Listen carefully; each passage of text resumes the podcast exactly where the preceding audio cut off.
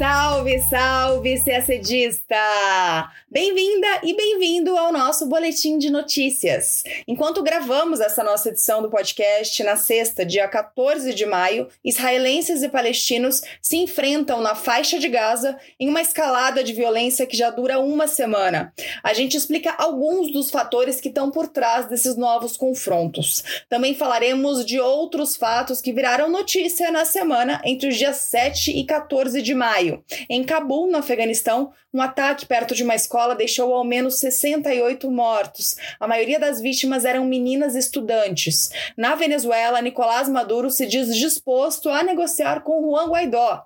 A onda de protestos na Colômbia levou à renúncia de mais um integrante da cúpula do presidente Ivan Duque. Nesta semana, a ministra das Relações Exteriores pediu demissão.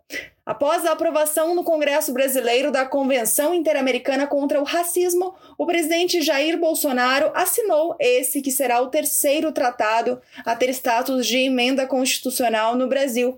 E o governo brasileiro anunciou sua adesão a um projeto de cabos de fibra ótica que deverá interligar a América do Sul, a Oceania e a Ásia. Tudo isso você acompanha agora em detalhes no nosso podcast. Os confrontos entre Israel e Palestina completam uma semana com uma escalada de violência contínua que já deixou ao menos 127 mortos, sendo 119 palestinos e 8 israelenses, além de mais de 500 pessoas feridas, segundo dados divulgados na manhã desta sexta-feira, dia 14. Apenas na quinta, o dia mais sangrento do confronto até agora, houve ao menos 52 mortes, todas do lado palestino. O conflito tem origem em muitas divergências que foram se acumulando com o tempo, claro, mas o estopim foi a ameaça de despejo de famílias de Sheikh Jarrah, um bairro palestino na parte oriental de Jerusalém. Uma breve pausa para contextualizar. Bom, voltando lá em 1948, depois da Primeira Guerra Árabe-Israelense, Jerusalém foi dividida em duas partes: Jerusalém, Jerusalém Oriental, sob controle árabe, e Jerusalém Ocidental, sob controle israelense. Em 1967, durante a Guerra dos Seis Dias, Israel assumiu o controle efetivo de toda a cidade. Desde então, Israel considera Jerusalém inteira como sua capital, mas isso não é reconhecido pela maioria da comunidade internacional internacional. Em Jerusalém Oriental estão alguns dos lugares religiosos mais sagrados do mundo, vocês sabem. O Domo da Rocha e a Mesquita de Al-Aqsa dos muçulmanos, o Monte do Templo e o Muro das Lamentações da religião judaica, além da Basílica do Santo Sepulcro, que é da religião cristã. E fora dos muros da Cidade Velha, mas ainda em Jerusalém Oriental, está o bairro de Sheikh Jarrah. Há palestinos no bairro desde a década de 1950, quando eles foram realocados para lá pela Jordânia após a Guerra Árabe-Israelense. Mas nos últimos anos, o governo israelense e grupos de colonos trabalham para estabelecer judeus em áreas palestinas próximas à Cidade Velha, incluindo Sheikh Jarrah. E agora, um grupo de colonos judeus está reivindicando algumas de suas terras e propriedades em tribunais israelenses. Daí a ameaça de despejo de famílias palestinas. Uma decisão de um tribunal este ano apoiou a reclamação dos colonos. A Suprema Corte de Israel deveria realizar uma audiência sobre o caso na segunda-feira, dia 10, mas a sessão foi adiada devido à escalada de violência entre palestinos e israelenses. Um dos primeiros episódios de violência foi durante um protesto de palestinos contra a ordem de despejo. O protesto foi na esplanada das mesquitas, na sexta passada, quando houve confronto com a polícia israelense que deixaram mais de 200 pessoas feridas. Na segunda, dia 10, manifestantes palestinos atiraram pedras e policiais israelenses dispararam balas de borracha em confrontos diante, inclusive, da mesquita de Al-Aqsa. O conflito se agravou na segunda-feira, ainda quando ele se estendeu para a faixa de Gaza, de onde a facção palestina Hamas disparou foguetes contra Israel, que por sua vez revidou com ataques aéreos. O Hamas já lançou cerca de 1.800 foguetes, segundo Israel, que afirma ter bombardeado Gaza em mais de 600 ocasiões desde segunda-feira. Na sexta-feira de madrugada, dia 14, Israel atacou uma rede de túneis na faixa de Gaza que o exército israelense chama de metrô do Hamas. A operação incluiu 160 bombardeios aéreos, o uso de tanques e disparos de artilharia. O premier israelense Benjamin Netanyahu afirmou que a operação irá continuar enquanto for necessário para restaurar a paz e a segurança ao Estado de Israel. O Conselho de Segurança da ONU marcou uma reunião para o domingo, dia 16, para discutir o agravamento da violência na região. A gente continua falando de Oriente Médio. Em Cabul, no Afeganistão, uma explosão perto de uma escola de ensino médio durante as aulas de turmas de meninas deixou ao menos 68 mortos e centenas de feridos neste sábado, dia 8. A destruição diante da escola foi causada por um carro-bomba. O presidente afegão Ashraf Ghani culpou o Talibã, mas um porta-voz do grupo negou o envolvimento e condenou qualquer ataque a civis.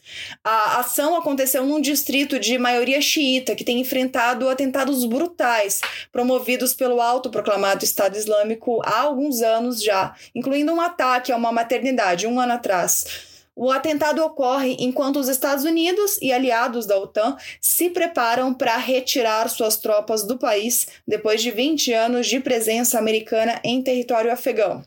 Grupos de defesa dos direitos humanos expressam preocupação de que a saída dos americanos possa colocar em perigo meninas e mulheres afegãs caso o Talibã consiga aumentar sua influência no país. Nos anos 90, sob o domínio do grupo, mulheres eram proibidas de ir à escola ou trabalhar e podiam ser espancadas por saírem de casa. Falamos agora de América Latina. O líder da oposição venezuelana, Juan Guaidó, propôs a Nicolás Maduro que realize eleições livres em troca da retirada progressiva de sanções internacionais. Guaidó, que também é reconhecido como presidente interino da Venezuela por mais de 50 países, incluindo Estados Unidos e Brasil, não conseguia negociar com Maduro desde 2019, quando a última rodada de negociações com mediação internacional fracassou. Na terça, dia 11, Guaidó sugeriu em sua mensagem um acordo que inclua a convocação de um calendário de eleições livres e justas, presidencial, parlamentar, regional e municipal, com observação e apoio internacional. Sugeriu também a entrada maciça de ajuda humanitária e vacinas contra a Covid-19 e a libertação de todos os presos políticos. No dia seguinte, na quarta-feira, Maduro afirmou que está disposto a se reunir com a oposição com a ajuda da União Europeia, do governo da Noruega e do grupo de contato. A Noruega mediou negociações entre os delegados de Maduro e Guaidó em 2019, mas as negociações fracassaram e ficaram congeladas quando os Estados Unidos intensificaram suas sanções financeiras contra a Venezuela.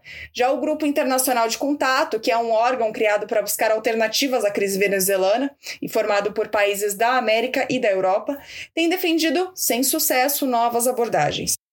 Recentemente, Maduro iniciou negociações com um setor da oposição que não tem nada a ver com Juan Guaidó, tem se distanciado dele, inclusive.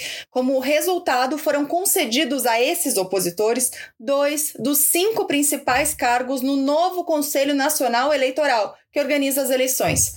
Mas os outros três membros continuam ligados a Maduro. Guaidó não reconhece esse conselho. Nesta quinta, dia 13, foi anunciada a data para as eleições para governador e prefeito. Serão realizadas no dia 21 de novembro. E essas eleições serão organizadas por esse novo conselho, que vale repetir, não guarda nenhuma relação com as negociações com Guaidó, que aliás nem se sabe se serão concretizadas. As duas últimas eleições no país, ocorridas em meio a denúncias de fraudes, foram boicotadas pela maioria da oposição e deram ainda mais poder a Nicolás Maduro. A primeira foi a eleição presidencial de 2018, na qual Maduro foi reeleito, e a segunda foi a eleição legislativa de 2020, na qual o regime chavista reconquistou maioria no parlamento. Ainda falando de América Latina, apesar da violenta repressão, colombianos seguem protestando nas ruas e o saldo, em pouco mais de duas semanas de manifestações, é de ao menos 42 mortos e 1.500 feridos. Quando a onda de protestos começou no fim de abril, a principal demanda dos manifestantes era a derrubada de uma reforma tributária proposta pelo presidente Ivan Duque, que aumentaria os impostos sobre a classe média em meio a uma grave crise econômica provocada e agravada pela pandemia de Covid-19. Dias depois, o governo pediu ao Congresso que tirasse o projeto da pauta, o que resultou na renúncia do então ministro da Fazenda, Alberto Carrasquilha, que foi um dos responsáveis por elaborar o projeto da reforma. Mesmo assim, as manifestações se multiplicaram, sem uma agenda muito definida, que inclui, por exemplo, melhoria nas condições de saúde, educação e segurança, além, é claro, do fim dos abusos policiais contra os manifestantes. Diante da forte crítica da comunidade internacional, como a ONU, a União Europeia e os Estados Unidos, que denunciaram o uso desproporcional de força pela polícia para controlar os protestos, Ivan Duque perdeu mais um ministro nesta semana. Em uma carta divulgada na quinta, dia 13, a ministra das Relações Exteriores, Cláudia Blum, pediu demissão do gabinete sem especificar os motivos. Falando agora de Brasil, na quarta-feira, dia 12, o presidente Jair Bolsonaro assinou o decreto que ratifica a Convenção Interamericana contra o Racismo, a Discriminação Racial e Formas Correlatas de Intolerância. O texto foi aprovado pelo Congresso Nacional em fevereiro, em rito de emenda constitucional, mas precisava ainda ser ratificado em decreto pelo presidente da República. Assim que for internalizada na legislação brasileira, a convenção passa a ter status de emenda à Constituição. A convenção foi adotada pela Assembleia Geral da Organização dos Estados Americanos, a OEA, em uma reunião realizada em julho de 2013 na Guatemala. Entre outras medidas, a convenção estabelece que os países signatários deverão implementar políticas para promover igualdade de tratamento e de oportunidades para todas as pessoas por meio de atos de caráter educacional e medidas trabalhistas ou sociais. O artigo 5 da Constituição brasileira define que a prática do racismo é crime inafiançável e imprescritível, sujeito à pena de reclusão. Em 2004, a emenda constitucional número 45 acrescentou ao artigo 5 um terceiro parágrafo que estabelece que os tratados e convenções internacionais sobre direitos humanos que forem aprovados em cada casa do Congresso Nacional em dois turnos por três quintos dos votos dos respectivos membros serão equivalentes às emendas constitucionais. A Convenção Interamericana sobre Racismo é o terceiro tratado aprovado neste rito. Os outros dois tratados que já foram promulgados e que, portanto, já têm hierarquia constitucional são a Convenção Internacional sobre os Direitos das Pessoas com Deficiência e seu protocolo facultativo, os dois promulgados em 2009, e o Acordo de Marrakech para facilitar o acesso a obras públicas às pessoas cegas com deficiência visual ou outras dificuldades, promulgado em 2018. Ainda falando de Brasil, na quinta, dia 13, o governo brasileiro anunciou sua adesão ao projeto do cabo de fibras óticas Humboldt, uma iniciativa chilena que prevê a instalação do primeiro cabo submarino para interligar a América do Sul, a Oceania e a Ásia. Além do Brasil, Argentina, Austrália e Nova Zelândia já manifestaram sua participação no projeto. O cabo conectará Valparaíso, do Chile, a Sydney, na Austrália, passando por Auckland, na Nova Zelândia, em quase 15 mil quilômetros de extensão. A conexão da Austrália com a Ásia será feita por cinco cabos que já estão em funcionamento. Segundo o Ministério das Relações Exteriores, a iniciativa contribuirá para melhorar a conexão brasileira com a internet mundial e permitirá o aumento do volume do tráfego de dados do país com as regiões que mais crescem em demanda por internet no mundo. Segundo o Ministério, o projeto também completará a conexão por fibra ótica do Brasil com seus vizinhos. Atualmente, Argentina, Brasil e Chile respondem por 80% do tráfego de internet na América do Sul.